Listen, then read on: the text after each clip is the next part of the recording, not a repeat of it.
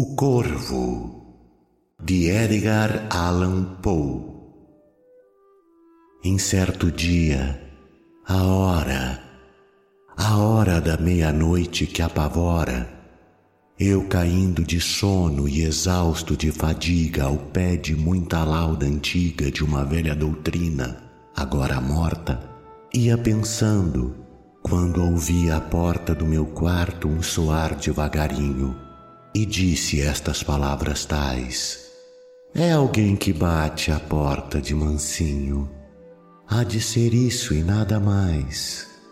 Ah, bem me lembro, bem me lembro. Era no glacial dezembro. Cada brasa do lar sobre o chão refletia a sua última agonia. Eu, ansioso pelo sol, buscava sacar daqueles livros que estudava repouso. Em vão. A dor esmagadora destas saudades imortais, pela que ora nos céus anjos chamam Lenora, e que ninguém chamará jamais. E o rumor triste, vago, brando, das cortinas ia acordando dentro em meu coração um rumor não sabido, nunca por ele padecido. Enfim, por aplacá-lo aqui no peito, levantei-me de pronto e, com efeito, disse: É visita amiga e retardada que bate a estas horas tais. É visita que pede a minha porta entrada. Há de ser isso e nada mais. Minha alma então sentiu-se forte. Não mais vacilo e desta sorte falo Imploro de vós, ou senhor ou senhora, me desculpeis tanta demora. Mas como eu, precisando de descanso, já cochilava, e tão de manso e manso batestes, não fui logo prestemente certificar-me que aí estais, disse. A porta escancaro, acho a noite somente, somente a noite e nada mais. Com longo olhar escruto a sombra, que me amedronta, que me assombra, e sonho que nenhum mortal haja sonhado, mas o silêncio amplo e calado, calado fica, a quietação quieta. Só tu, palavra única e dileta, Lenora, tu como um suspiro escasso da minha triste boca sais, e o eco que te ouviu murmurou-te no espaço. Foi isso apenas, nada mais. Entro com a alma incendiada. Logo depois, outra pancada. Soa um pouco mais tarde. Eu voltando-me a ela. Seguramente há na janela alguma coisa que sussurra. Abramos. Ela, fora o temor, eia, vejamos a explicação do caso misterioso dessas duas pancadas tais. Devolvamos a paz ao coração medroso, obra do vento e nada mais. Abro a janela e de repente vejo tumultuosamente um nobre corvo entrar, digno de antigos dias. Não despendeu em cortesias um minuto, um instante. Tinha o aspecto de um lorde ou de uma lady, e pronto e reto, movendo no ar as suas negras alas. Acima voa dos portais, trepa no alto da porta, em um busto de palas trepado fica e nada mais. Diante da ave feia e escura, naquela rígida postura, com o gesto severo, o triste pensamento sorriu-me ali por um momento e eu disse: Ó oh, tu que das noturnas plagas vens, embora a cabeça nua tragas sem tupete, não és ave medrosa. Dize os teus nomes senhoriais, como te chamas tu na grande noite umbrosa? E o corvo disse: Nunca mais.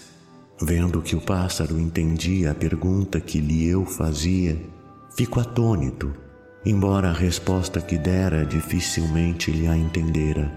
Na verdade, jamais homem ha visto coisa na terra semelhante a isto. Uma ave negra friamente posta num busto acima dos portais ouvir uma pergunta e dizer em resposta que este é o seu nome. Nunca mais. No entanto, O corvo solitário não teve outro vocabulário, como se essa palavra escassa que ali disse toda sua alma resumisse. Nenhuma outra proferiu, nenhuma, não chegou a mexer uma só pluma até que eu murmurei. Perdi outrora tantos amigos leais, perderei também este em regressando à aurora. E o corvo disse: Nunca mais. Estremeço. A resposta ouvida é tão exata, é tão cabida. Certamente, digo eu, essa é toda a ciência que ele trouxe da convivência de algum mestre infeliz e acabrunhado que o implacável destino ha castigado, tão tenaz, tão sem pausa nem fadiga, que dos seus cantos usuais solificou, na amarga e última cantiga, esse estribilho. Nunca mais. Segunda vez nesse momento, sorriu-me o triste pensamento Vou sentar-me de frente ao corvo magro e rudo, e mergulhando no veludo da poltrona que eu mesmo ali trouxera, achar, procuro a lúgubre quimera, a alma, o sentido, o pávido segredo daquelas sílabas fatais, entender o que quis dizer a ave do medo grasnando a frase nunca mais. Assim posto, devaneando, meditando, conjecturando, não lhe falava mais, mas se lhe não falava, sentia o olhar que me abrasava. Conjecturando fui, tranquilo, a gosto, com a cabeça no macio encosto onde os raios da lâmpada caíam, onde as tranças angelicais de outra cabeça outrora ali se desparziam e agora não se esparzem mais. Supus então que o ar mais denso todo se enchia de um incenso obra de serafins que pelo chão roçando do quarto estavam meneando um ligeiro turíbulo invisível. E eu exclamei então: Um Deus sensível manda repouso à dor que te devora dessas saudades imortais. Eia, esquece, eia, ouvida essa extinta lenora.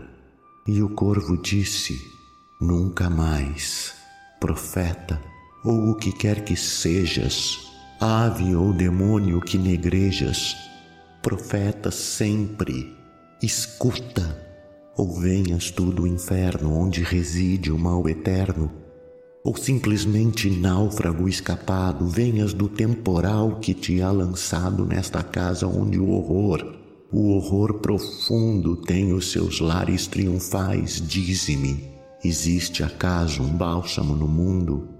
E o corvo disse: Nunca mais. Profeta, ou o que quer que sejas, ave ou demônio que negrejas, profeta sempre, escuta, atende, escuta, atende. Por esse céu que além se estende, pelo Deus que ambos adoramos, fala. Dize a esta alma se é dado ainda escutá-lo no Éden celeste a Virgem que ela chora nos retiros sepulcrais, essa que ora nos céus anjos chamam Lenora. E o corvo disse: Nunca mais.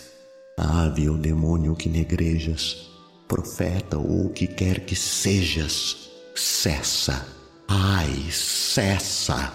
Clamei levantando-me, cessa, regressa ao temporal Regressa a tua noite, deixa-me comigo.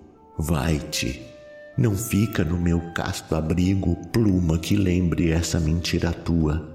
Tira-me ao peito essas fatais garras que abrindo vão a minha dor já crua. E o corvo disse: Nunca mais. E o corvo aí fica, ei-lo trepado no branco mármore lavrado da antiga palas. Ei-lo imutável, ferrenho, Parece ao ver-lhe o duro senho um demônio sonhando. A luz caída do lampião sobre a ave aborrecida no chão espraia a triste sombra. E fora daquelas linhas funerais que flutuam no chão, a minha alma que chora não sai mais. Nunca, nunca mais. Do narrador Carlos Eduardo Valente é ator, diretor de teatro, dublador, narrador de audiobooks e também formado em psicologia. 65 anos de vida bem vivida e cheio de histórias para contar, mas prefere contar e interpretar as histórias dos outros. Até tenta escrever um pouco, mas não tem a disciplina necessária como tem nessas outras áreas citadas. Depois de morar 20 anos em Porto Alegre, voltou a Pelotas, onde se formou em psicologia.